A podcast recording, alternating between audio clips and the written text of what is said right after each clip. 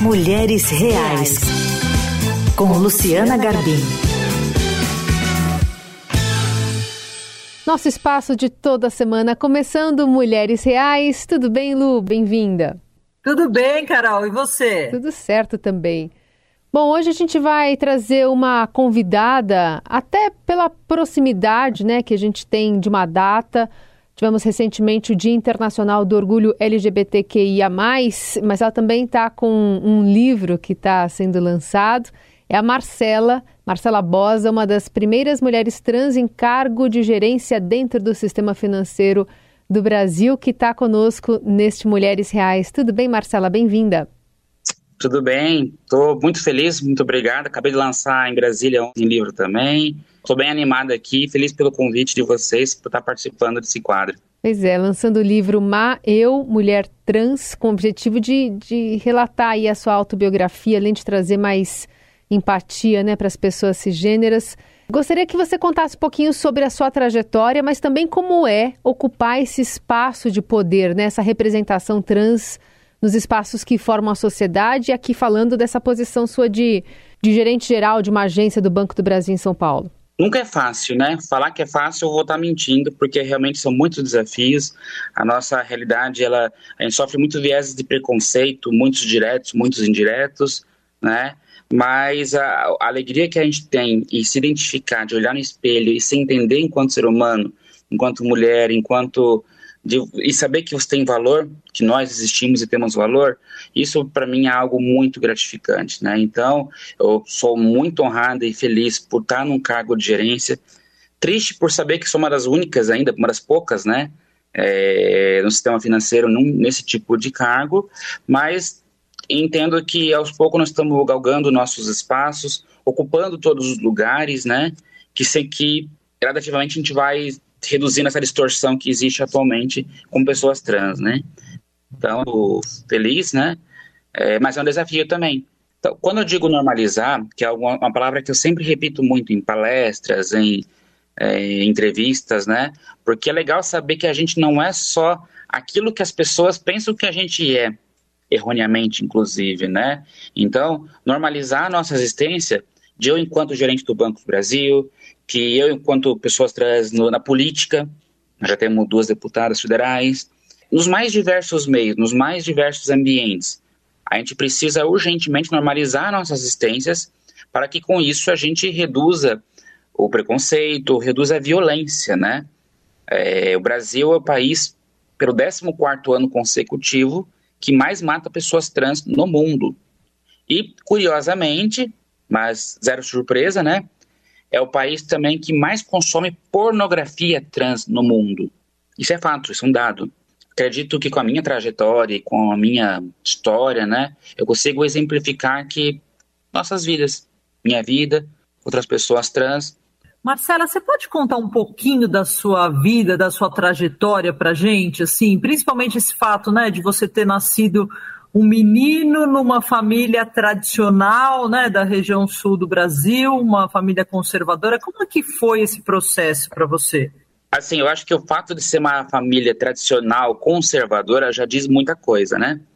Então, eu cresci num ambiente onde o diferente é proibido. Qualquer forma de expressão é proibida. É muito comum o pessoal achar que eu era feminada quando criança.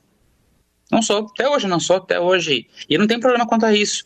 Não é a, a pessoa ser feminada, a palavra está errada por si só, é, que vai falar se é uma pessoa. Mas até isso me foi negado, porque se eu desse o menor trejeito dito feminino, gente, eu apanhava até o dia seguinte. Se eu chegasse pro meu pai, pai, quero furar a orelha.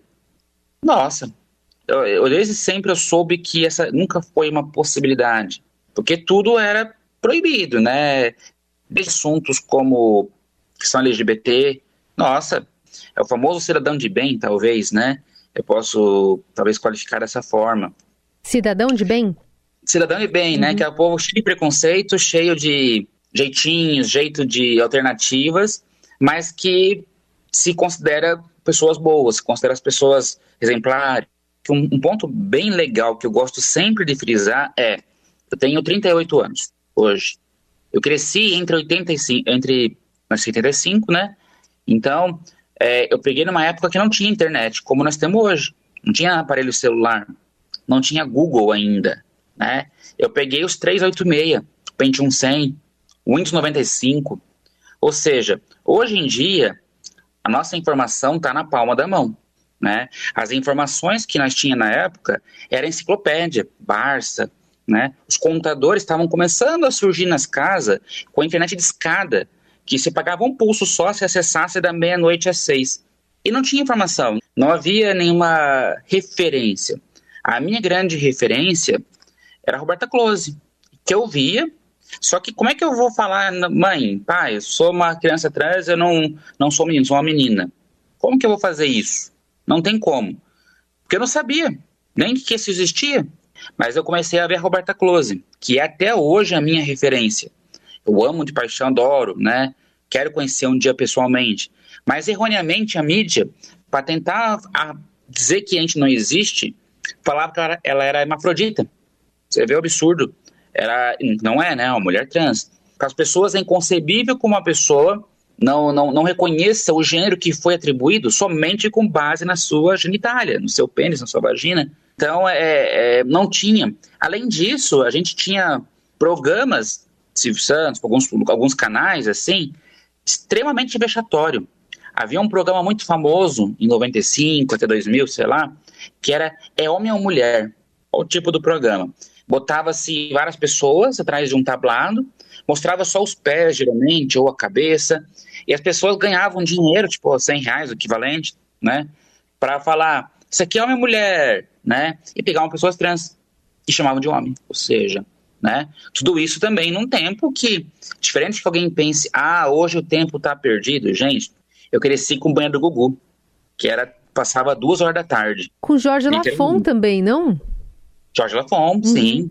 Acabou sendo Mas, assim, referência assim, para essa geração. Tiazinha, tiazinha, feiticeira, parecia de só de lingerie e arrancava pelo dos homens, assim, na, nas pernas, né? Peluda, com cera quente. Verdade. A banheira do Gugu mostrava seios, quando não outras coisas. Isso passava domingo, duas horas da tarde. Muita gente diz, ah, mas os tempos estão perdidos.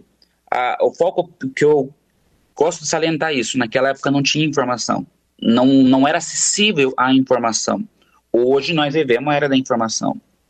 E dito isso, toda uma existência sempre com muita culpa, sempre com muito medo, sempre sem compreender, mas tá, eu não gosto disso aqui, eu não me identifico enquanto homem, eu não me identifico enquanto menino. Isso atrasa nosso desenvolvimento sexual bastante, atrasa muito, muito. Foi lento o processo, muito lento. Quando eu morei sozinha, que eu tinha 17 anos, aos poucos já comecei a experimentar algumas roupas. Não que isso defina gênero também, longe disso mas eu já comecei a poder ter um pouco mais de contato com o universo feminino, mas sempre extremamente escondido, sempre com muito medo. Medo, medo mesmo, e julgamento próprio, não é só medo. Né? Eu sempre falava, gente, eu devo ser pior que a pulga da mosca do cocô do cavalo do bandido. Por que eu estou sentindo isso? Por que, que eu não posso simplesmente gostar de eu ser eu mesma e né, no meu passado e ser feliz? Por quê? eu tinha um prato na mesa, né? Tinha, sou uma filha, uma pessoa de classe média, baixa, mas, né? Sempre tive condições, estudei universidade estadual, mas meu pai ajudava durante o período da faculdade. Então foi muita, muita culpa. Cheguei a ser casada, ficando por oito anos com uma mulher e sempre para agradar a sociedade, sempre, sempre. A sociedade dita o tempo todo quem nós devemos ser, com quem nós devemos nos relacionar, quantos filhos devemos ter, como nós devemos nos comportar, isso é o tempo todo. Tudo isso não ajuda a situação, só que dentro de mim aquilo sempre foi crescendo, foi crescendo, porque não era feliz, né? eu não era feliz. Eu pensava isso cinco, seis horas por dia, né? Então você tem uma, você não consegue se expressar. Até que com muita terapia, com muita, comecei a entrar no, né, fui numa psicóloga e comecei a entender que eu não sou aquele monstro que eu achava que eu era. Comecei devagarinho a tentar me expressar melhor, me separei, até que dia 27 de maio de 2017 foi quando eu virei a chave. Eu realmente assim, não. Eu estava num ponto que não tinha outro caminho. Eu não poderia. É... Eu estava ficando doente. Tomar remédio, talvez virar alcoólatra, talvez. não sei, ou até outras medidas mais drásticas. Vale lembrar que o índice de suicídio de pessoas LGBT que mais é altíssimo. E não que todas elas sejam, inclusive, assumidas, tá, gente? Porque às vezes a pessoa não consegue conviver naquilo, ela vai lá e dá o seu próprio jeito, né? Isso é muito triste, né? Extremamente triste. Então, fiz essa, a, a minha. A gente não chama transição, a gente chama processo de afirmação de gênero. Porque transição dá a impressão que eu mudei alguma coisa. Mas a minha alma sempre foi Marcela. Meu espírito sempre foi Marcela. Eu nasci Marcela. O médico falou que era menininho. Ele olhou lá o pintinho, ah, pintinho. Tipo, é menino, acabou. Mas não era eu. A Marcela sempre esteve ali. A única coisa é que ela não podia aparecer. Então, com muita ajuda, com muita terapia. E hoje está aqui lançando o livro, né, durante esse mês de junho, que é justamente o mês do orgulho. É, é muito gratificante porque eu posso contar através da minha história, eu posso normalizar nossas existências. É, não sou filha de chocadeira. É muito comum as pessoas. Meus pais são casados até hoje. Os pais são casados. Até hoje, tá tudo certinho. As pessoas costumam achar que toda pessoa que é LGBTQIA+, é filha de chocadeira. Literalmente, não tô zoando. Porque as pessoas que têm filhos e não aceitam seus filhos, não conta pros vizinhos, não conta pros parentes. Ah, eu tenho um filho que é gay, tenho uma filha trans. Não, não conta. Esconde, esquece. Meu pai não fala comigo há muitos anos, depois que eu contei. Né? Minha mãe fala muito pouco. Converso um pouco ainda, mas muito pouco. Mas eu não posso na casa dos meus pais. E pessoas LGBTs também não vão ficar contando da família. Elas não vão para casa dos seus parentes no final do ano passar a ceia de Natal ou Ano Novo. Não podem, porque são expulsas de casa. Então essa é a ideia do livro e espero que todo mundo que leia, aprecie, né, curta. Marcela, eu imagino que essa a independência financeira seja um passo importante até nessa afirmação de gênero, né, de você poder é, dizer não, eu tenho essa minha vida e eu consigo me sustentar. E infelizmente essa não é a realidade de muitas pessoas trans no Brasil, né? A gente vê ainda muitos trans é, nas ruas, assim, vivendo de prostituição. Como é que você vê essa questão do trabalho para as pessoas trans e, e que saídas você vê para que as pessoas tenham histórias mais parecidas com as suas, né? Com a sua. E aí eu, eu levanto até essa questão das cotas para trans em concursos públicos, em cargos públicos. Como é que você vê esse cenário profissional? Acho que você disse tudo, Luciana, porque é bem isso. A gente, infelizmente, ainda 90, mais de 90% das mulheres trans, principalmente, ainda tem que recorrer à prostituição para comer, para beber água, para ter um canto para dormir que não seja abaixo da marquise de rua. Né? Isso, porque pense bem, uma criança, quando começa a expressar sua sexualidade, seu gênero, com 13 para 14 anos ali, vai lá expulsa de casa os pais expulsam de casa. Muita gente, muita, muita gente. Vai tentar estudar, não respeita o nome social da pessoa. Preconceito, bullying, bullying mata. Vai tentar achar emprego? Ninguém dá emprego, gente. Ninguém dá emprego. Fico possessa quando eu vejo julgamentos. Ah, eu nunca faria programa.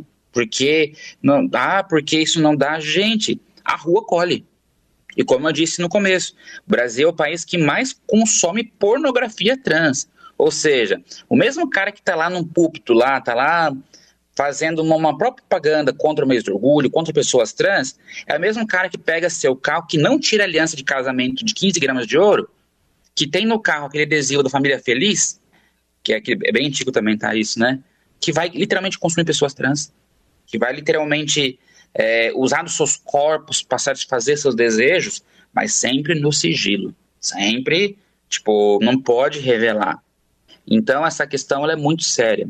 E a independência financeira, realmente, ela é gritante. E não que eu não tenha medo, tá, gente? Eu tenho muito medo, né? Eu costumo dizer que eu sou louca dos cursos. O povo me acha que eu faço muito curso. Eu sou serralheira, sou marceneira, sou ourives, faço impressão 3D. Porque eu morro de medo se um dia tiver alguma coisa, algum problema no meu trampo, no meu emprego, eu preciso ser empregável. Então, como que a gente melhora com políticas públicas? Capacitação. Primeiramente, combatendo preconceito, combatendo viés, né? combatendo assim a discriminação, respeitando o nome da pessoa. Se a gente respeita o nome da, da Xuxa, do Estãozinho Chororó, da Anitta, do Gustavo Lima, todo esse pessoal que ninguém conhece os nomes de batismo, né?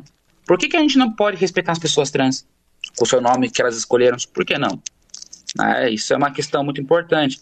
Então a gente tem que respeitar os nomes, respeitar os gêneros das pessoas. A questão mais problemática que tem é banheiro.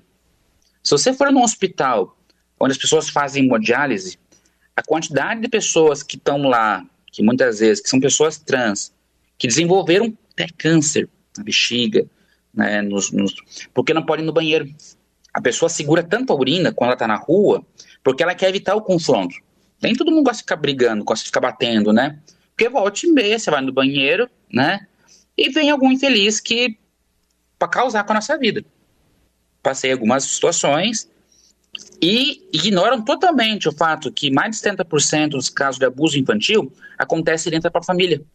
Geralmente por parente, hum. geralmente, né? Ignoram totalmente, né? Isso aí é. As pessoas, na, na visão das pessoas, as pessoas trans vão no banheiro pra estuprar todo mundo, para fazer alguma coisa, só pode. Por isso tem tanta. Então a gente resolve esse problema com políticas públicas, com conscientização, inclusive nas escolas, né, ensinando isso. Não é aula sexual. O povo confunde muito com isso também. Não, gente. É ensinar para a criança, inclusive abuso sexual. Inclusive esse tipo de tema, explicar que se alguém tocar na sua parte ali é para contar para alguém, tipo de cota, por exemplo, não é que a, a, nós, nós temos nossa competência sim, mas se a pessoa não teve na base, como é que eu vou consertar uma distorção histórica? Como é que eu vou consertar uma pessoa que não pôde nem estudar a quarta série, terminar muitas vezes, uhum. por, por, ser uma pessoa trans? Então não tem como eu querer assim. Vou dar uma, um exemplo de empresas no mês de junho, principalmente. Ah, que aqui a gente é diverso. A gente está contando pessoas trans, mas tem que saber falar quatro idiomas. Tipo, isso não é inclusão, gente. Isso não é inclusão, isso é pink money. Isso não é inclusão. Hum. Então, a, a, é importante esse tipo de ação afirmativa, como cotas, como capacitação, como cursos. A gente precisa desse tipo de ação, precisa urgentemente ter nos quadros, ter estatísticas sobre isso. O censo do IBGE ainda não perguntou. Ele não pergunta para as pessoas: você é casada com uma mulher, com um homem, né? Você é hétero? Não. Você é uma pessoa trans? Não tem no censo. Nós nem sequer existimos para as políticas públicas. Precisamos ocupar os lugares, inclusive políticos. Muito bem. A gente agradece demais a conversa aqui com a Marcela Bosa, que é escritora, palestrante, bacharel em física, né? Mãe de pet também, né? Sim, mãe de pet. Gerente de uma agência do Banco do Brasil, conversando conosco sobre esse assunto tão importante aqui nesse espaço que privilegia esse olhar também mais atento à sociedade. Marcela, muito obrigada mesmo pela conversa e por compartilhar conosco a, a, um pouco da sua vida. Obrigada, Marcela. Obrigada mesmo, do fundo do coração. Fico muito feliz. Espero que com a matéria a gente consiga normalizar nossas existências. Muito bem. Bom, Lu, obrigada por hoje. Semana que vem a gente está de volta aqui no nosso espaço. Combinado, Carol. Boa semana para todo mundo.